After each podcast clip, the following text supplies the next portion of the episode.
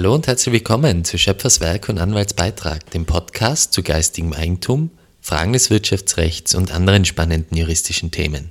Mein Name ist Dr. Johannes Ziller, ich bin Anwalt bei Warbeck Rechtsanwälte. Ich komme gerade frisch erholt aus dem Urlaub zurück. Wir hatten da sehr viel Glück mit unseren Flügen, die alle planmäßig stattgefunden haben. Andere Urlauber hatten aber nicht so ein großes Glück in letzter Zeit. Da kann man den Medien entnehmen, dass jetzt gerade am letzten Wochenende, das war der 25. 26. Juni 2022, mehr als 13.000 Fluggäste von Flugausfällen bei der Austrian Airlines betroffen waren. In Deutschland zeichnet sich ein ganz ähnliches Bild ab, wo auch auch zahlreiche Flüge einerseits wegen Personalmangels aufgrund von Corona-Krankmeldungen, aber auch aufgrund von Softwarepannen abgesagt werden mussten und ausfielen. Aus der Urlaubslust kann so ganz schnell ein Urlaubsfrust werden und man muss sich auch mit rechtlichen Fragen auseinandersetzen. Wie geht es denn jetzt weiter nach dieser Flugannullierung? Und genau mit diesen rechtlichen Fragen dahinter wollen wir uns heute auseinandersetzen. Beginnen wir mal mit den Rechtsgrundlagen. Die Europäische Union hatte schon im Jahr 2004 die grundsätzliche Idee, dass innerhalb der gesamten Union ein einheitliches Schutzniveau für Fluggäste bestehen soll. Das wurde mit der sogenannten Fluggastrechteverordnung umgesetzt.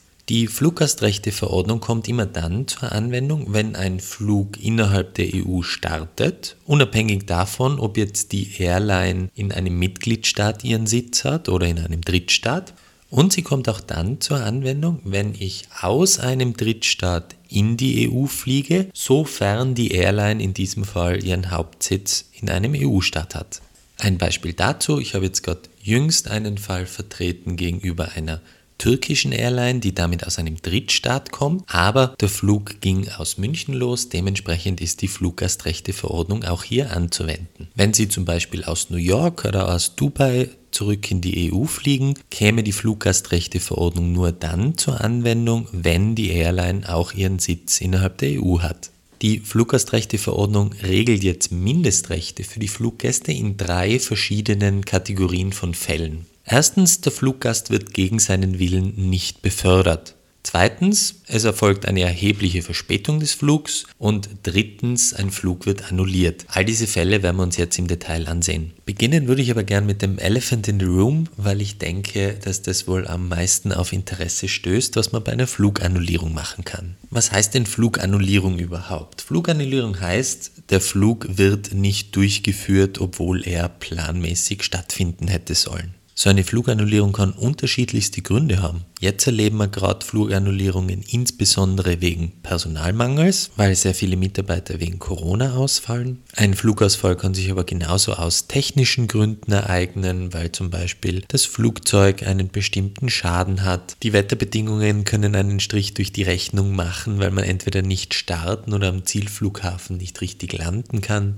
Und manchmal können es auch einfach ökonomische Gründe sein. Flug ist nicht gut gebucht und die Airline würde jetzt da einen größeren Verlust einfahren, wenn sie den Flug durchführt, anstatt ihn einfach abzusagen. In all diesen Fällen muss sie die Airline einmal darüber informieren, dass der Flug annulliert wird und muss Angaben machen zu einer möglichen alternativen Beförderung zu ihrem Reiseziel. Der Fluggast hat dann ein aktives Wahlrecht. Er kann sich entweder dazu entscheiden, dass er vom Vertrag zurücktritt und sein gesamtes Entgelt von der Airline wieder zurückbekommt oder er entscheidet sich für eine anderweitige Beförderung zu seinem Endziel. Entweder zum frühestmöglichen Zeitpunkt oder zu einem späteren Zeitpunkt nach Wunsch des Fluggastes, wenn da noch verfügbare Plätze vorhanden sind. Außerdem haben Sie als Fluggast jedenfalls Anspruch auf Mahlzeiten und Erfrischungen in einem angemessenen Verhältnis zu Ihrer Wartezeit, die sich dadurch ergibt. Wenn Ihnen die Airline eine solche Verpflegung nicht aktiv anbietet und Sie sich selbst was kaufen am Flughafen, dann bewahren Sie bitte die Rechnungen auf. Außerdem muss Ihnen die Airline anbieten, unentgeltlich zwei Telefongespräche zu führen oder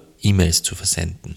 Wenn Sie sich für einen alternativen Flug entschieden haben, der allerdings erst am nächsten Tag stattfindet, haben Sie auch Anspruch auf eine unentgeltliche Hotelunterbringung und eine Beförderung zu diesem Hotel. Außerdem kann es sein, dass Sie Anspruch auf eine Ausgleichszahlung quasi als Entschädigung für die verbundenen Unannehmlichkeiten haben. Diese Ausgleichszahlungen sind von der Höhe her gestaffelt, je nachdem wie weit man reist. Das geht dann von 250 Euro für relativ kurze Flüge bis zu 1500 Kilometern, über 400 Euro für Flüge innerhalb der EU mit mehr als 1500 Kilometern beziehungsweise bei Flügen außerhalb der EU mit bis zu 3500 Kilometer. Wenn ich einen noch längeren Flug habe außerhalb der EU, beispielsweise nach Australien, dann kann der Ausgleichsanspruch bis zu 600 Euro betragen. Entscheidend ist dabei immer die Entfernung bis zum letzten Zielort. Das heißt, auch wenn man Zwischenlandungen macht, wird es dann nicht berücksichtigt. In bestimmten Fällen kriege ich diese Ausgleichszahlung aber nicht. Und zwar dann, wenn ich mindestens zwei Wochen vor der planmäßigen Abflugzeit unterrichtet werde über die Annullierung wenn ich zwischen zwei Wochen und sieben Tagen vor der planmäßigen Abflugzeit ebenfalls wieder informiert werde über die Annullierung und mir gleichzeitig eine anderweitige Beförderung angeboten wird, die nicht mehr als zwei Stunden vor der planmäßigen Abflugzeit abfliegt und das Endziel höchstens vier Stunden nach der planmäßigen Ankunft auch erreicht. Wenn ich noch kurzfristiger von der Flugannullierung informiert werde, also innerhalb der letzten Woche vor dem Abflug, dann wird die Fluggästeverordnung auch nochmal strenger die Ausgleichszahlung entfällt dann nämlich nur, wenn man nicht mehr als eine Stunde vor der planmäßigen Abflugzeit abfliegt und das Endziel höchstens zwei Stunden später nach der planmäßigen Ankunftszeit auch erreicht. Außerdem kann die Ausgleichszahlung dann entfallen und das ist in der Praxis oft ein großer Streitpunkt, wenn die Airline nachweisen kann, dass die Annullierung auf außergewöhnliche Umstände zurückgeht, die sich auch dann nicht hätten vermeiden lassen, wenn alle zumutbaren Maßnahmen ergriffen worden wären. Auf diese Ausnahme berufen sich die Airlines natürlich gern. Der Maßstab, der da angelegt wird, ist aber wirklich ein sehr hoher, ja. Es darf sich gar nicht vermeiden lassen, auch wenn man alle zumutbaren Maßnahmen ergriffen hat. Das kann beispielsweise dann der Fall sein, wenn es am Start oder am Zielflughafen so gewittert und hagelt, dass man da einfach nicht starten bzw. landen kann. Da kann die Airline nichts dafür, das sind außergewöhnliche Umstände und dann muss sie auch keine Ausgleichszahlung leisten. Sind jetzt aber beispielsweise auch diese zahlreichen Personalausfälle wegen Corona-Erkrankungen so ein außergewöhnlicher Umstand, der sich nicht hätte vermeiden lassen. Dazu wird es wohl noch einige Prozesse geben, in denen es dann genau um diese Frage geht. Da wird es auch vor allem darum gehen, was die Airline da an Unterlagen vorlegen kann, wie viel Personal da tatsächlich gleichzeitig ausgefallen ist. Aus meiner Sicht wird man aber von einem Luftfahrtunternehmen schon erwarten können, dass die einen angemessenen Personalstock haben, um aus solche Krankenstände abpuffern zu können. Wir befinden uns ja jetzt auch nicht am Beginn der Krise, sondern stecken seit seit zwei Jahren drinnen und da hat man dann schon die Möglichkeit, dementsprechende Vorkehrungen zu treffen, dass so ein Fall nicht eintritt. Die Klärung dieser Frage bleibt aber sicher im spezifischen Einzelfall dann immer spannend. Wie eingangs erwähnt, bezieht sich die Fluggästerichtlinie aber nicht nur auf Annullierungen, sondern auch auf Verspätungen von Flügen. Wenn bestimmte Verspätungszeiten überschritten werden, habe ich da wieder Anspruch einerseits auf unentgeltliche Verpflegung, aber auch auf die Möglichkeit, unentgeltlich Telefongespräche durchzuführen oder E-Mails zu schreiben und, wenn die Verspätung so weit geht, dass ich erst am nächsten Tag abfliegen kann, auch einen Anspruch auf Hotelunterbringung und Transfer zum Hotel. Hier gibt es jetzt wieder eine Staffelung. Je länger der Flug, desto längere Verspätungszeiten muss ich auch in Kauf nehmen. Bei Kurzstreckenflügen bis zu 1500 Kilometer bekomme ich diese erwähnten Unterstützungsleistungen schon ab dem Überschreiten von zwei Stunden bei Flügen innerhalb der EU mit einer Strecke von mehr als 1500 Kilometern und bei Flügen außerhalb der EU zwischen 1500 und 3500 Kilometern sind drei Stunden Wartezeit die Grenze und bei allen anderen Flügen vier Stunden. Ab einer Verspätung von mindestens fünf Stunden kann ich dann auch ganz generell sagen, ich habe jetzt keine Lust mehr, trete zurück und will mein Entgelt wieder haben.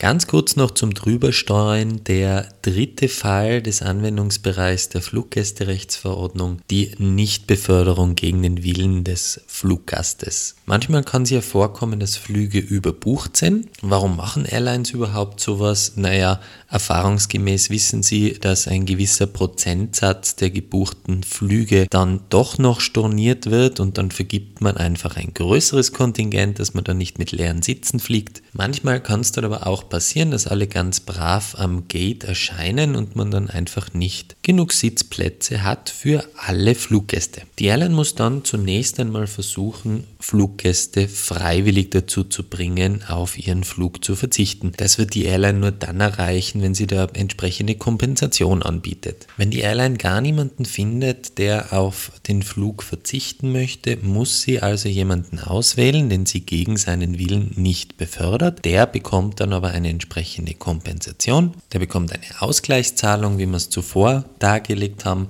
kann sich entscheiden, ob er eine alternative Beförderung nimmt oder lieber vom Vertrag zurücktritt. Und für die Zeit, die er da warten muss, bekommt er natürlich auch wieder Verpflegung und allenfalls einen Hotelaufenthalt. Wenn einer der genannten Fälle eintritt, also eine Flugannullierung, eine Verspätung oder eine Verweigerung des Flugs, dann hat die Airline den Kunden über seine Rechte aufzuklären. Also all das, was ich jetzt kurz geschildert habe, muss dann noch einmal schriftlich an den Fluggast ausgehändigt werden, damit er weiß, was er geltend machen kann. Zusätzlich steht es dem Fluggast aber auch frei, einen darüber hinausgehenden Schadenersatz bei der Airline geltend zu machen. Das kann insbesondere dann der Fall sein, wenn recht kurzfristig mein Flug storniert wird und ich jetzt mein gebuchtes Hotel einfach nicht mehr stornieren kann. Da bin ich etwas besser abgesichert, wenn ich eine Pauschalreise vereinbart habe, weil der Reiseveranstalter da als zentraler Vertragspartner zur Verfügung steht und ich da mein gesamtes Reiseentgelt zurückfordern kann, wenn ich aufgrund der Flugannullierung nicht zu meinem Hotel komme.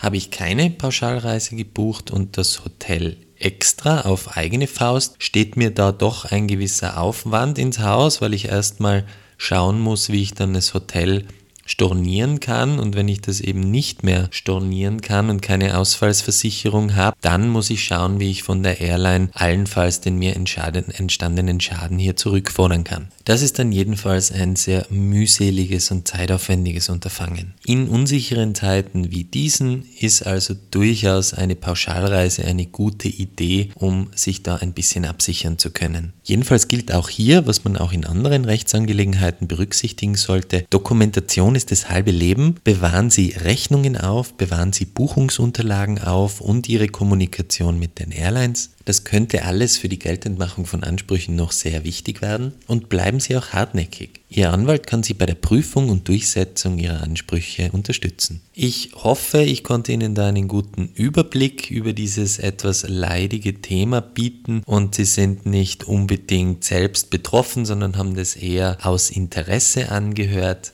Sollten Sie dazu noch Fragen oder weitere Anmerkungen haben, dann stehen wir Ihnen gern unter der E-Mail-Adresse podcast.warbig.at zur Verfügung. Unser Podcast ist übrigens auch auf der neuen Plattform diebusinesslounge.at abrufbar, wo Sie andere spannende Podcasts, insbesondere zu Wirtschaftsthemen, finden können. Vielen Dank für Ihre Aufmerksamkeit und bis zum nächsten Mal.